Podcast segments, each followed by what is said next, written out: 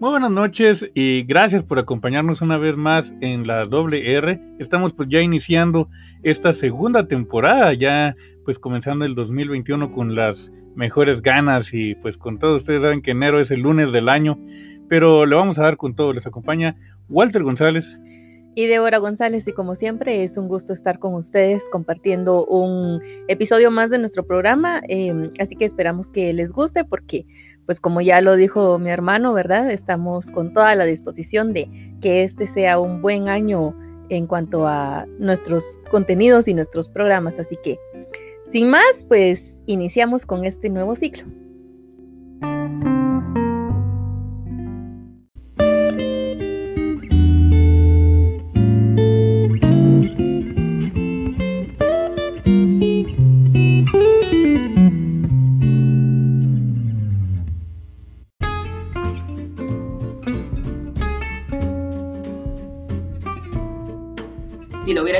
Un Franco Sefirelli, la historia Florence Foster Jenkins saldría diferente. Eh, porque pues él trabajó con la Calas, una mujer que se obsesionaba, que trabajaba 16 horas al día, que se sabía los papeles de sus coprotagonistas y se sabía hasta lo que tenía que decir el coro. Una mujer que le podía decir así como que cuerdas están desafinadas, óiganme a mí. Por algo era diva es muy diferente el estilo de trabajo de, Florence al estilo de una verdadera cantante de ópera que pasa entre, que hace natación, que aunque se ve gordita, pero no crean, o sea, hace natación, respira, lee música, va a audiciones, está acostumbrada a ese rechazo, porque de cada 20 audiciones, por lo menos en 15 le van a decir no, no eres lo que buscamos. Pero por las dos o tres que le dicen que sí, es que vale la pena. Entonces es diferente. Pero esto, esta película está buena justamente para, como para tener un acercamiento a la persona. Y es bonito, yo no sabía que le había dirigido la, la Reina con Helen Mirren, que también es una de mis películas favoritas. Ahora entiendo muchas cosas. Sí, fíjate que me gustó mucho lo que dijiste porque sí, o sea, es algo muy importante el considerar que pues las artes ahí están y están al alcance de, todos y todas, ¿no? Entonces, eh, claro, si alguien es feliz cantando o escribiendo o lo que sea, pues qué bien, qué genial, pero una cosa es eso y otra cosa es tomarlo ya como un oficio, eh, bueno, queriendo llegar a otra cosa, ¿no? Llegando, queriendo hacer un, un, arte de una manera más profesional. Justamente la semana pasada con, con Debbie estábamos conversando acá y de hecho con tu persona también había mencionado la película Ed Wood, porque veo, yo que hay un poco la similitud, ¿no? Que Ed Wood era alguien que él él quería ser un gran director de cine y él lo creía, que él era un gran director de cine y esto, ¿no? Pero vemos también en la misma película, que el retrato que hace Tim Burton de, de él, que hay una escena incluso donde, bueno, como dos veces pasa en la película que su asistente director le dice, eh, Ed, vamos a hacer otra toma de respaldo, y él, pero ¿para qué? Dice, si está bien, está bien así como está y hombre, o sea, es cierto que, por ejemplo, algunos directores, como el caso de, David Fincher o el ya mítico Kubrick, ¿no? Que hacían más de 100 eh, tomas de la misma escena y, los, los actores, ¿no? Esta Shelley Duvall terminaba llorando desesperada porque era una tortura, ¿no?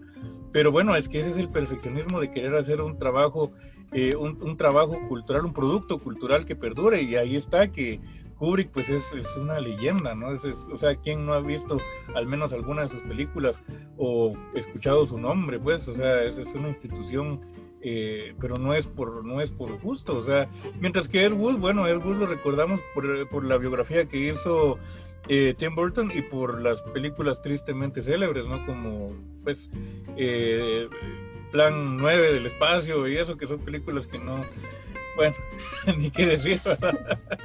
Aunque yo te digo la verdad, yo siento que es, es un poco diferente cómo retratan a, a en, en, la película de Ed Wood y cómo retratan aquí a Florence Foster Jenkins, porque mientras que Ed Wood más bien era él el que le decía a los que estaban a su alrededor, no hombre, si así está bien, así dejémoslo, ya no hay más, no hay más que hacer. Y todos a su alrededor pues sí lo criticaban, trataban de meter mano en sus películas, eh, esto y lo otro. Mientras que en el caso de Florence Force Jenkins, pues es todo lo contrario, o sea, es toda la gente que está alrededor de ella la que viene y le dice, no, hombre, sí, sí lo haces excelente, o sea, ¿para qué? El, el maestro de canto, ¿verdad? Le dice, no, es que maravilloso, superior lo que que hace, ¿verdad? Cómo canta y este y lo otro.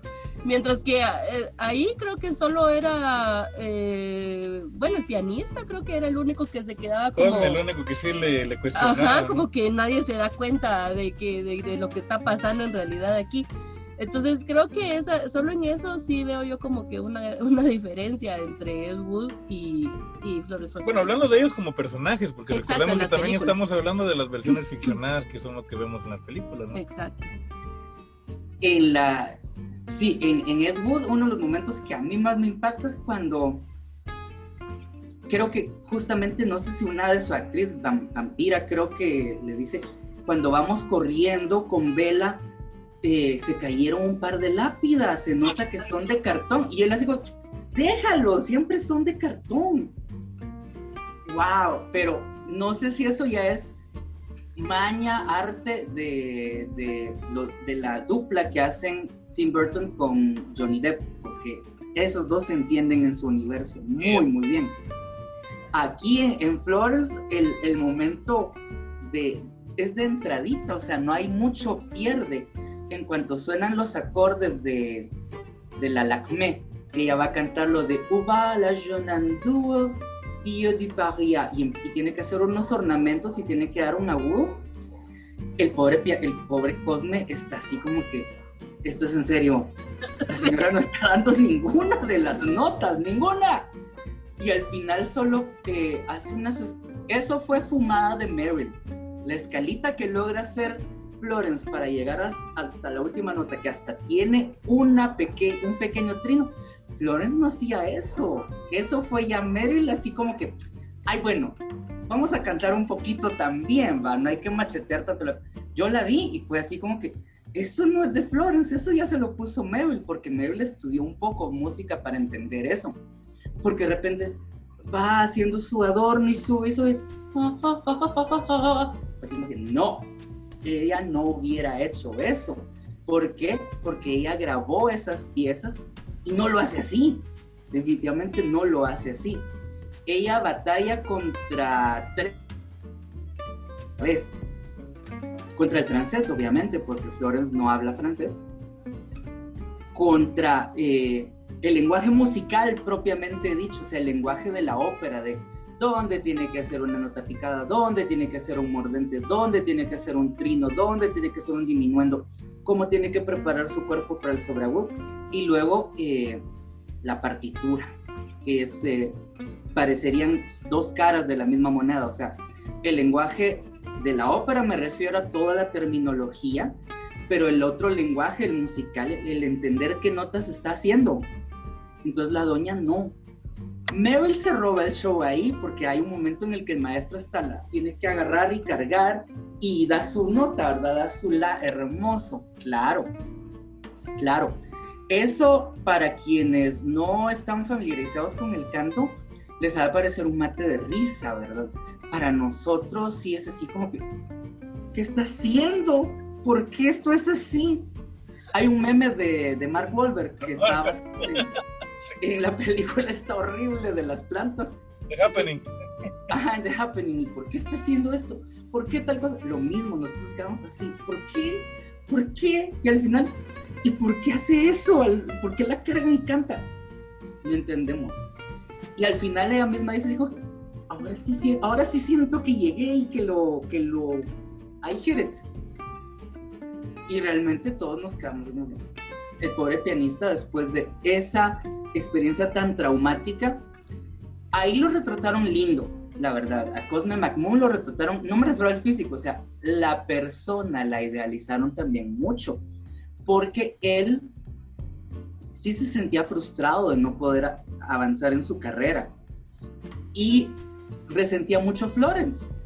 Incluso en, en el par de eventos que tuvieron en público, intencionalmente la perdía y es feo. Yo creo que sí se comenta al final de la película, porque él sí tenía, él creía que estaba en una obra de Bertolt Brecht, que había que denunciar el personaje, porque sí evidenciaba en el piano que él sabía que lo que estaba pasando en escena no era ni remotamente lo, lo correcto.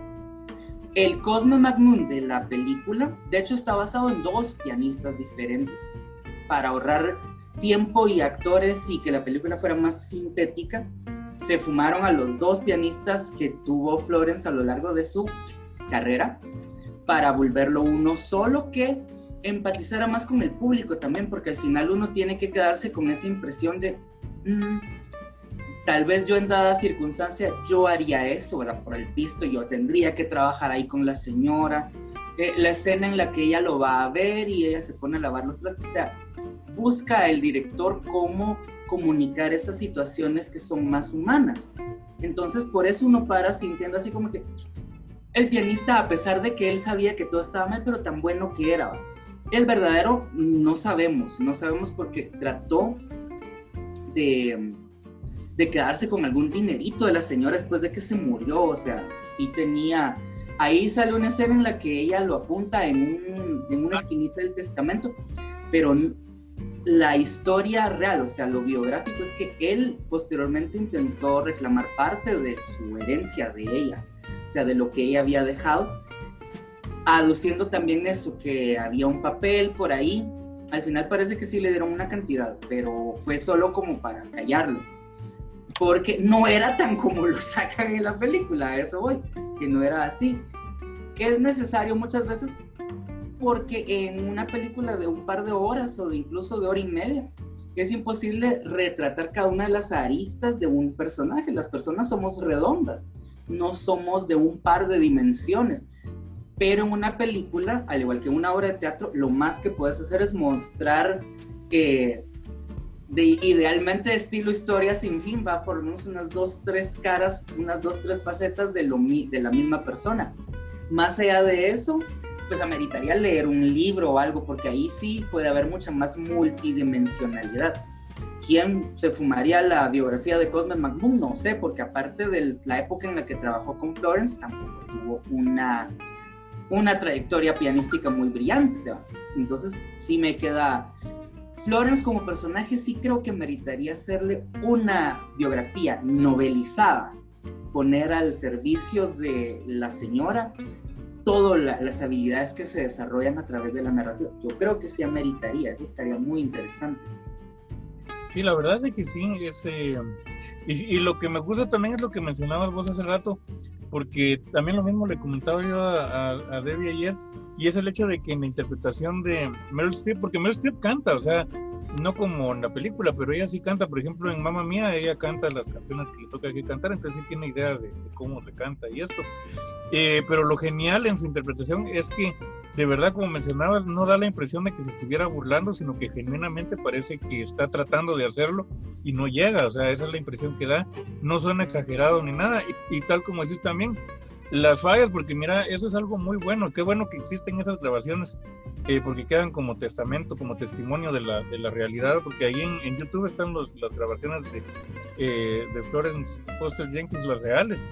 Y sí se nota que sus fallas pues no eran exactamente como las pintas, aunque en el tema de no llegar a las notas, sí, eso sí, sí era algo que, que se veía, pero sí se ve también los aportes de ella a la construcción del personaje. Yo me imagino que también con la fama eh, que ella tiene, más que todo con la trayectoria y con pues tantos premios que tiene Meryl Streep, pues yo creo que cualquier director inteligente lo que hará sería, bueno, hacer lo tuyo, o sea, total libertad, pues dibujar el personaje como tú pensás que, que va, porque ahí no hay pierde, pues, o sea, yo creo que un director que invita a un actor o una actriz de ese calibre, pues, eh, más bien, échele, dele ahí, lúzcase. ya sabe a lo que, a lo que va. Y la señora siempre nos da la apariencia de que es sin esfuerzo, o sea que solo es de respirar, darse una ducha y ya entró en otro personaje. Ella lo hace parecer muy liviano y eso puede ser bien engañoso. Lo traduciría al mundo de la ópera, es como oír la primera vez La Bohème de Giacomo Puccini y después de eso decir, yo también quiero cantar porque la historia es tan cercana, es una historia de amor entre dos muchachos que se enamoran en circunstancias que no son las ideales. Él es un estudiante pobre, ella trabaja de costurera, pero el amor va a vencerlo todo, pero ella está enferma. O sea, es tan estereotípica que bien nos la creemos de decir, sí, yo tengo algún amor así, pero el hecho de que yo tenga un amor así no significa que yo pueda cantar así. Esas son dos cosas muy diferentes. Yo al, al Rodolfo de Bohem le tengo mucho respeto, precisamente por eso. Porque Puccini es engañoso, te hace pensar que de verdad es solo de... Te empujan al escenario, cante chula. Y abres la boca y ya cantás. Y no es así. Meryl Streep es una de las mejores actrices de su generación y pasará a la historia como una de las mejores actrices, punto. Pero sí es engañosa porque de verdad te hace creer que la, la señora de mamá mía, la señora de la muerte le sienta bien. Mm, Florence Foster Jenkins, la dama de hierro, Margaret Thatcher, que todo es uno que literalmente solo fue así de, de cambiar el slide dentro de un Viewmaster y ya cambió y definitivamente no. Lo que nos deja de lado muchas veces, como no se le ven tanto las costuras a la señora, nos hace creer que de verdad es un proceso que no tiene costuras, seamless. Y no es así. No es así la actuación. Ningún, ningún emprendimiento artístico es así. A mí, me, yo me admiro mucho de ella, pero yo lo que sí trato de descifrar es eso. Justamente conociéndole la trayectoria a lo largo de tantos años, decir dónde es que, de dónde, dónde haya un asidero Meryl Streep para abordar el siguiente papel. Tal vez ahí nos echamos la casaca, o sea, platiquemos de eso porque yo verdaderamente tengo mis dudas de que sea humana la vieja. Bueno, mira, eso, eso sí es bien interesante porque, por ejemplo, hablamos acerca de Marriage Story y hablábamos, bueno, a propósito de esa película, pues salió la conversión, como siempre que se habla de Marriage Story, sale Kramer contra Kramer. Y entonces ahí pues también la actuación de Meryl Streep es, a pesar de que es casi casi que un cameo, porque solo me sale el, el comienzo y al final, pero eh, digamos la como que la fuerza que tiene en, ese, en esa película fue también un poquito tramposa. Yo creo que es la vida misma la que la ha convertido en la actriz de, de, de fuerza que se convirtió, porque en ese entonces la razón por la cual la vemos llorando en todas las, las escenas de la película es porque pues acababa de fallecer su, su novio, ¿no? Entonces... Eh, um, eso como que era algo también que estaba aprovechando para eso, lo cual pues no es exactamente como digamos una actuación tan metódica porque es más bien aprovechar algo que le estaba sucediendo en el momento, pero sirvió mucho, tanto que pues sí eh, la puso de verdad y como una gran actriz en su momento, pero pues había una cosa ahí, pero definitivamente puede ser que todas estas experiencias y todo esto pues haya servido para que le encuentre ya muy bien el cómo. Y porque también lo otro maravilloso y fantástico que tiene es que no es una actriz que digamos estemos acostumbrados, como por ejemplo en el caso de actores como Tom Hanks, que ya sabemos que él es el bueno, pero en cambio con Meryl Streep la vemos a ella como una mujer despiadada en algunos momentos, en otros momentos como una mujer frágil, en otros momentos como podría ser incluso una abuelita, en otros momentos una jefa cruel y así, entonces puede ser muchas cosas, ¿no? Entonces yo creo que ahí es donde está pues la genialidad y como decís, o sea, lo hace parecer tan sencillo y tan natural porque hasta la cara, o sea, le cambia la, la, expresión y ya con eso, ¿no? Ya luego pues todo lo que le ponen, que también yo creo que es una genialidad la gente que ya la conoce, el saber como que qué, de repente le vamos a cambiar el pelo, le vamos a cambiar la ropa, la vamos a poner en este patrón de, y eso, ¿no? Entonces ya ya también como que entrar en ese lenguaje y ya cambiar incluso porque hasta de acento le ha tocado cambiar, eh, pero de repente por ahí hacer una pordiosera como lo hizo en, en, en esta película que hizo con Jack Nicholson, que se me fue el nombre eh, um, tallo de acero. Pero um, hay, eh, pues eso, ¿no? O sea, vamos a que... Tiene otra, ¿no? La de las brujas de Eastwick. Las, con no, Jack no y con Cher. En esa no sale ella. Dos películas tiene con Jack Nicholson, que son Harbor y esta de... Pero, pero esta que mencionas de las brujas de Eastwick sale Susan Sarandon, Cher y Michelle Pfeiffer, me parece. Yo creo que también estoy perdido con eso. Pero pero sí ahí no, no, pero vamos a que sí, o sea, la, la, la calidad de ser tan camaleónica eh, definitivamente es trabajo, como decís, o sea, estas cosas no son cosas que se nace, claro, quizás se nace con una predisposición, pero hay que trabajar para lograr esta perfección, ¿no? Un, un chivo más respecto a por qué eh, logra ser una cantante de ópera creíble. Es que también todo le ha servido a la señora, lo que ha hecho en su vida le ha servido para ser quien es hay un musical que se llama Into the Woods, que trata acerca de todos los seres mitológicos, ¿verdad? Aparece, si ustedes quieren ver el trasfondo de Mago de Oz, de cuentos de hadas, todo eso, miren Into the Woods porque ya hay película. Meryl sale ahí y canta, ahí sí canta, canta musical estilo Broadway, pero canta. Entonces, y luego hace Mamma Mía, entonces ya estaba como que el caldo de cultivo, ¿verdad? También todo va llegando en su momento. Esta es una de las actrices que no se queda sin trabajar porque precisamente ella no está casada con su físico y ella no está casada con un, con un papel de Hollywood, así de, ah, tú eres la estrella sexy, ah, tú eres la, el psychic, tú eres eh, el chico bueno, como dijiste con Tom Hanks, ¿verdad? Tú eres la Viana, no. Meryl viene y dice, yo soy todas. Porque en primer lugar yo soy Meryl Streep. Y eso es bueno, pero no es el yo soy, el yo soy Meryl Streep y, y le impongo mi, mi personalidad a cada personaje.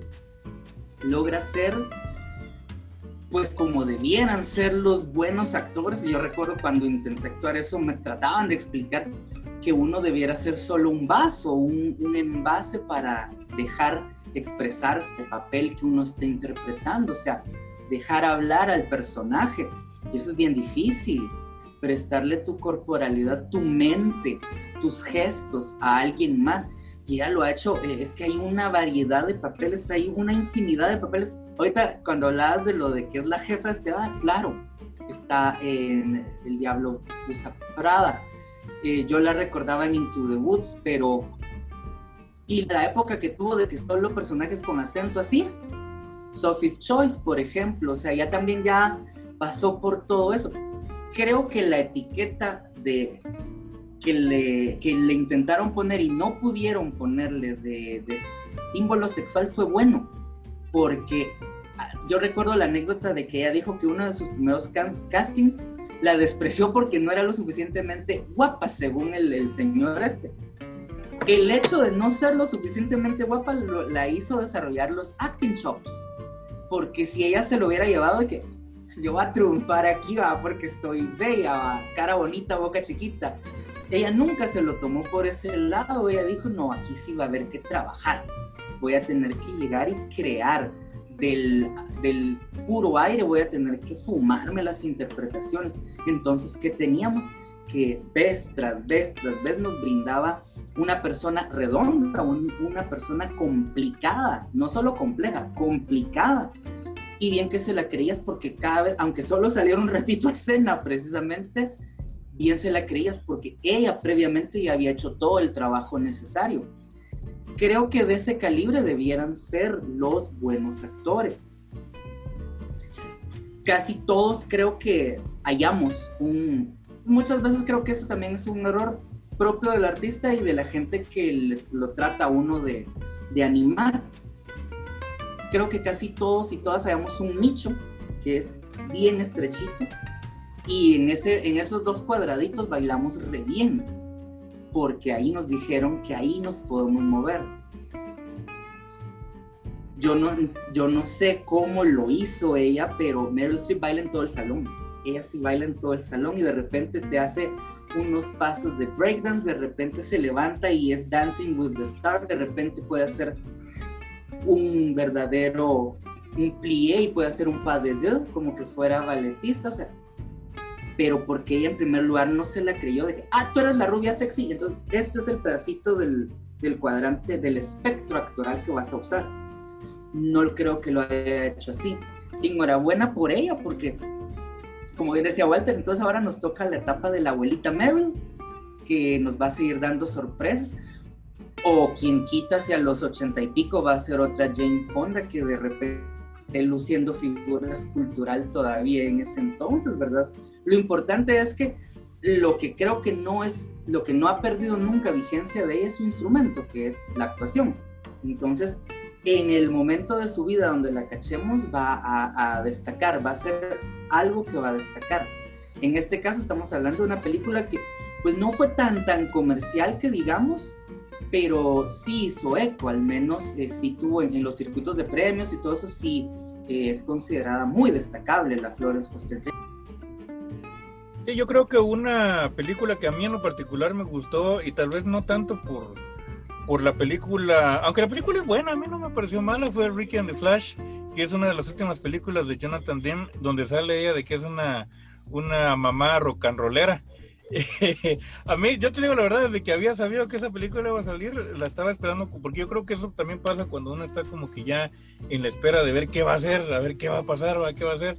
Y es lo, digamos, lo que a veces se lamenta, por ejemplo, con actores eh, que ya también uno también espera a ver qué van a salir y de repente te dicen, bueno, mira, yo ya no voy a seguir actuando. El caso de Daniel Day-Lewis, aunque los personajes de Daniel Day-Lewis tienen pues ciertas características que los hacen estar más o menos en el mismo en el mismo nivel de la actuación de él, pero aún así es triste, ¿no? Cuando un actor del que uno pues le va siguiendo la pista de repente te sale con el anuncio de, mira, espero que te guste esta película porque ya no va a haber otra. Entonces, em, yo creo que sí, aunque bueno, ya creo que ya meternos a hablar de, de de Luis va a ser para otro programa porque tengo muchas ganas de hablar de él, pero ahorita pues yo creo que ya hablar de Meryl Streep es suficiente para estar ya en un mundo entero, ¿no? O sea, ya es suficiente con, con, eso como para meternos ahí. Y es que eso es lo lindo, a mí por eso es que me gusta tanto tener esta ocasión. Y bueno, estoy allá con Rómulo, estoy aquí con, con Debbie y toda la cuestión, pero es porque esta, esta cuestión del mundo, del mundo del cine es bien apasionante, hombre, y hay de verdad para platicar y platicar y replaticar, hombre. Y es muy amplio, eso también es lo bonito. Y como pues yo siempre he dicho, ¿verdad? O sea, todos siempre vamos a tener una opinión distinta de una misma película. Y al final, si alguien está equivocado o no, pues no es tanto eso, sino el compartir esas diferentes opiniones que cada quien podemos tener, porque puede ser que para uno una película signifique una cosa, para otro una película signifique otra cosa, puede ser que a uno le guste cierta película, a otro la vaya a detestar, pero al final de cuentas, eso es lo bonito que tienen estos espacios que, de verdad que estamos compartiendo, eh, que compartimos también, ¿verdad? Esas opiniones distintas y, y, podemos pues ahí sí que enriquecernos unos con otros, escuchando pues diferentes, diferentes puntos de vista. Exacto. Y bueno, te agradecemos un montón, Marlon, por tu tiempo, por tu disposición de compartir con nosotros en este mega programón, porque eso fue eh, de verdad lindo, de verdad ya espero que en alguna ocasión tengamos chance por ahí de platicar de alguna otra película, porque siempre hay y con tu persona es fantástico conversar. Tenemos que echarnos la reseña de Cats, porque no podemos eludir a Cats. Y yo no sé si ustedes han tocado cine aquí de Disney, pero justamente porque ahí también sale Mary, sería bonito hablar de la Mary Poppins 2. ¿Le damos? Mary Poppins regresa. Le damos, eso no. Porque no la esperaba con tanta ilusión y la vi y solo yo la gocé porque creo que no fue lo que la Mara esperaba, pero yo sí con mi banderina, así de Mary Poppins, hasta me aprendí una canción, pero creo que merita hablarle en otra ocasión y el papel de la prima Topsy, que es el papel que hace Mary, ¿por qué no? ¿Por qué la gente no, no les rescata siquiera eso de la película? Que la, la señora se lució, ella de verdad le pone todo el corazón, baila de cabeza, pues, o sea, es Meryl Streep, no jodan, o sea, amerita hablar de, no le vi eso. Ya me picaste. Entonces, quedemos para una próxima y poder hacer este tipo de enlaces entre, pues, ingeniería, entre el canal del arte y con ustedes me parece genial, pues claro que sí, a la orden, ojalá que se repita. Y es un gusto verles nuevamente, ya saben que les queremos mucho, entonces pues ha sido hermoso estar acá con ustedes en este espacio. Muchísimas gracias Marlon, como siempre te agradecemos y, y, definitivamente tenemos una cita contigo porque sí es bastante provechoso el, escucharte, como te digo, uno se queda así como que... ¿Qué? ¿Qué, qué va a decir?